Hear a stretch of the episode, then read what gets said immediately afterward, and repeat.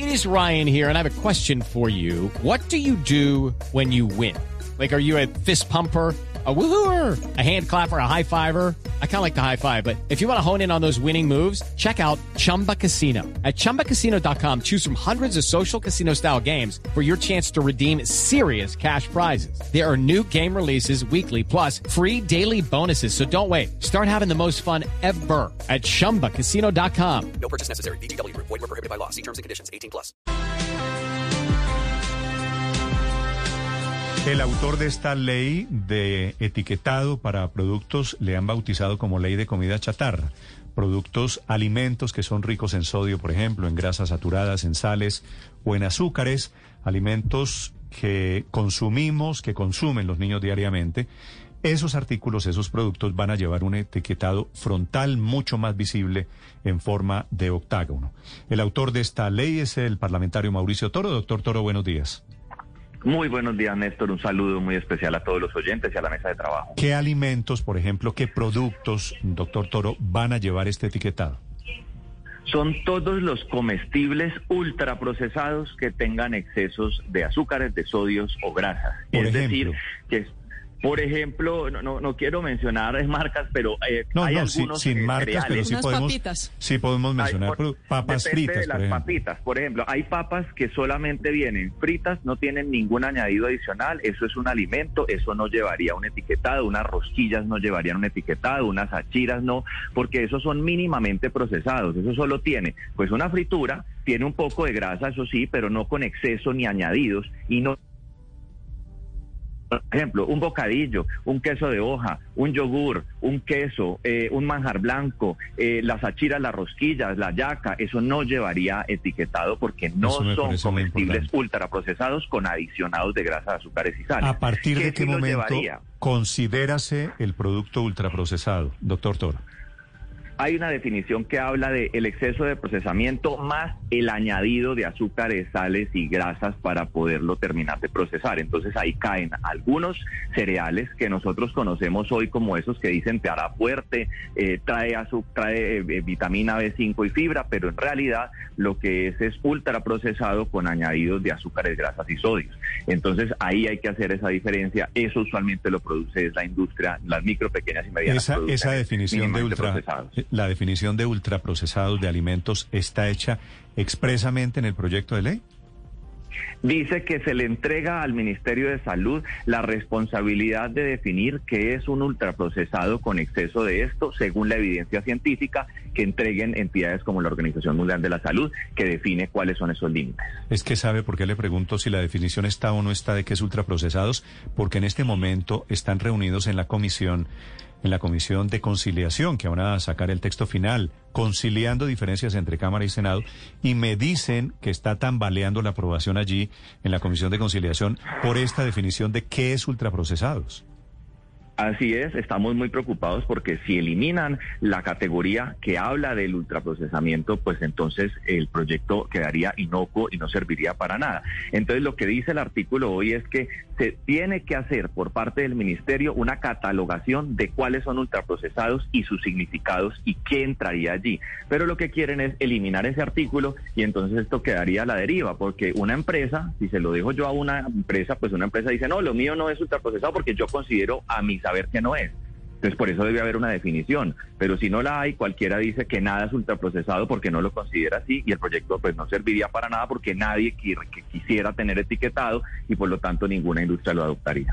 Supongamos que sí pasa lo del etiquetado. Yo como consumidor, cuando me encuentro con un etiquetado, ¿sería muy directo esto en decir una sola palabra, que esto es ultraprocesado, o sería como una especie de, de lista de, de- de elementos que tiene que uno tendría que aprender a interpretar?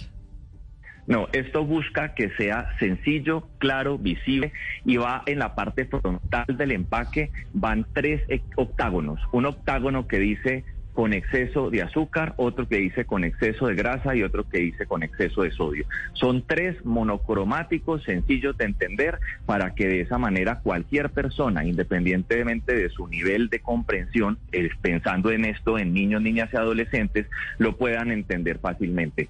tres octágonos que dice los excesos de que tiene en la parte frontal del producto. ¿La, la gaseosa para estos efectos es ultraprocesado?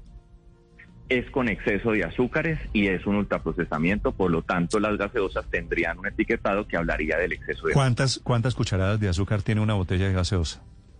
Más o menos entre 4 y 8. Entonces, miren, miren, por ejemplo, hay, hay cereales que es mejor que usted le dé cuatro Coca-Colas o cuatro gaseosas, para no hablar de una marca, de desayuno a un niño que ese cereal, porque ese cereal, además de ese azúcar, trae edulcorantes, grasas y otra cantidad de componentes. ¿Los cereales también van a llevar el, eh, el, los avisos, las advertencias?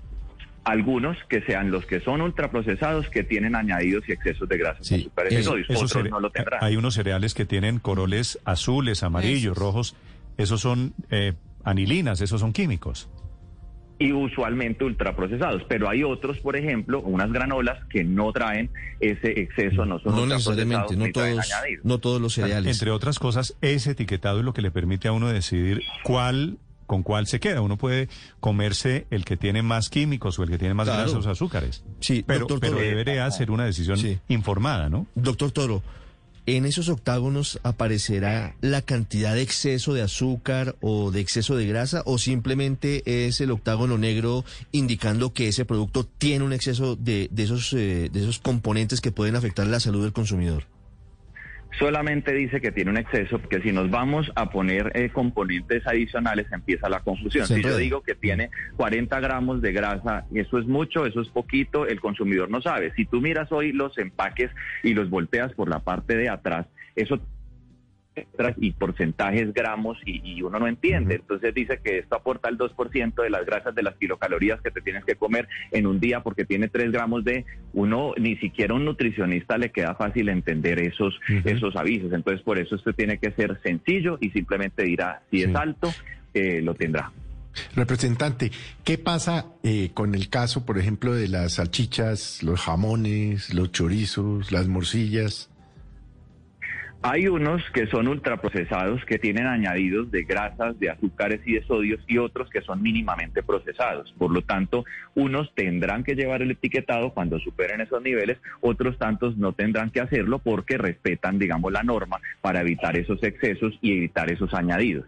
Por eso la industria hoy tiene la posibilidad, como pasó en Chile, en Ecuador, eh, en Israel y en otros tantos países, México, que empezó a cambiar las fórmulas de sus productos para evitar ultraprocesarlos y evitar añadirles todo este tipo de azúcares, grasas y sodios para así no tener que llevar el etiquetado y fueron transformándose en productos más saludables. Eso lo puede hacer la industria y la evidencia técnica y científica ha demostrado cómo la industria en muchos países empezó a cambiar sus fórmulas.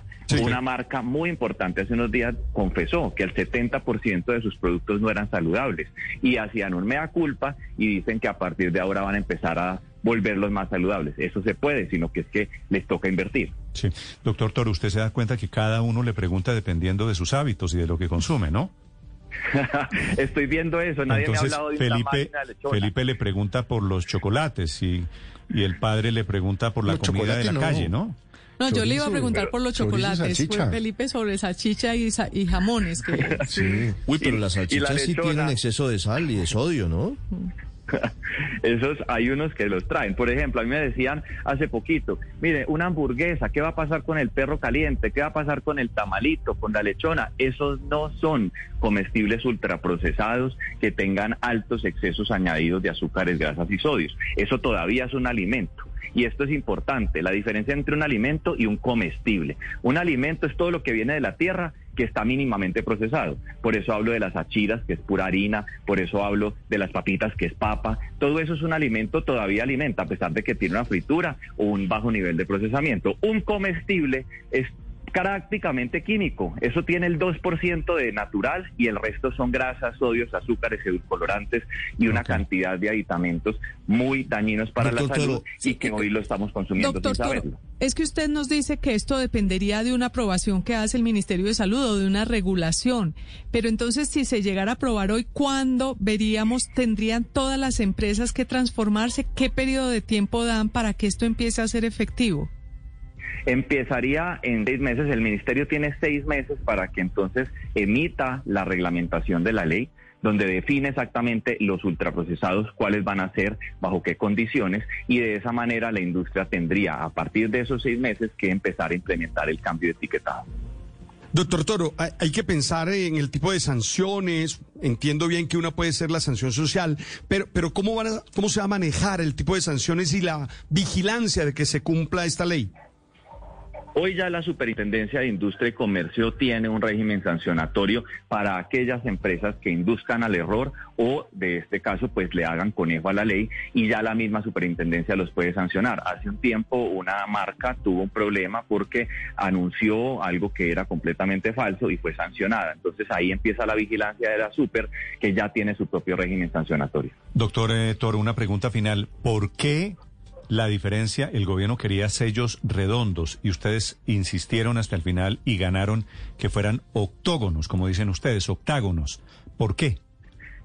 Porque la evidencia técnica y científica ha demostrado que un octágono genera una alerta. Por eso las señales de tránsito de pare son un octágono. ¿Por qué? Porque eso le genera a usted alerta, advertencia. Cuando usted tiene un círculo, eso no, no significa nada. El cerebro no reacciona a esos círculos, digamos, negativamente. Entonces, por eso la importancia de que el octágono diga alerta, pare. Si no, se vuelve adorno. Y la evidencia técnica y científica ha demostrado que en los lugares donde se ha adoptado el etiquetado circular no ha tenido el impacto necesario como sí el octagonal. Por eso es tan importante. ¿La leche en polvo va a llevar finalmente advertencias? La leche en polvo no es ultraprocesada con añadidos de azúcares, sales, grasas y una cantidad de químicos. Eso tiene un mínimo procesamiento la conservar, pero esto no llevaría a ese etiquetado, lo mismo que los quesos, eh, eh, algunos yogures no, hay unos a los que les añaden mucha azúcar, si les añaden azúcar y en el proceso de ultraprocesamiento pues tendrían que tenerlo, pero en su generalidad pues no tiene añadidos. Hay leches que las tratan de, eh, digamos, maquillar, entonces las vuelven a chocolatadas, entonces les echan azúcar y les ponen un poco más de grasa para darle sabor, pues si superan los estándares tendrían que tener el sello. La idea es que una leche normal, sin añadidos y sin saborizantes, pues no la debería tener. Y quiero eh, advertir de algo que también sí, tenemos que luchar hoy en el informe de subcomisión. El gobierno y el ministerio y la industria quieren incluir algo que es muy peligroso, que vaya al tiempo el sello de advertencia con sellos positivos o declaraciones nutricionales. ¿Eso qué quiere decir?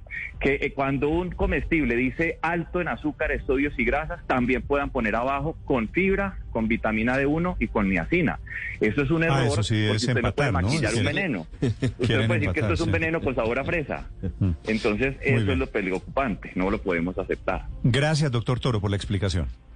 Un saludo muy especial, gracias. 8 de la mañana, Mauricio Toro es el autor de este proyecto. de Hey guys, it is Ryan. I'm not sure if you know this about me, but I'm a bit of a fun fanatic when I can. I like to work, but I like fun too. It's a thing. And now the truth is out there. I can tell you about my favorite place to have fun. Chumba Casino. They have hundreds of social casino style games to choose from with new games released each week. You can play for free anytime, anywhere. And each day brings a new chance to collect daily bonuses. So join me in the fun. Sign up now at chumbacasino.com. No purchase necessary. Group. Void were prohibited by law. See terms and conditions. 18 plus.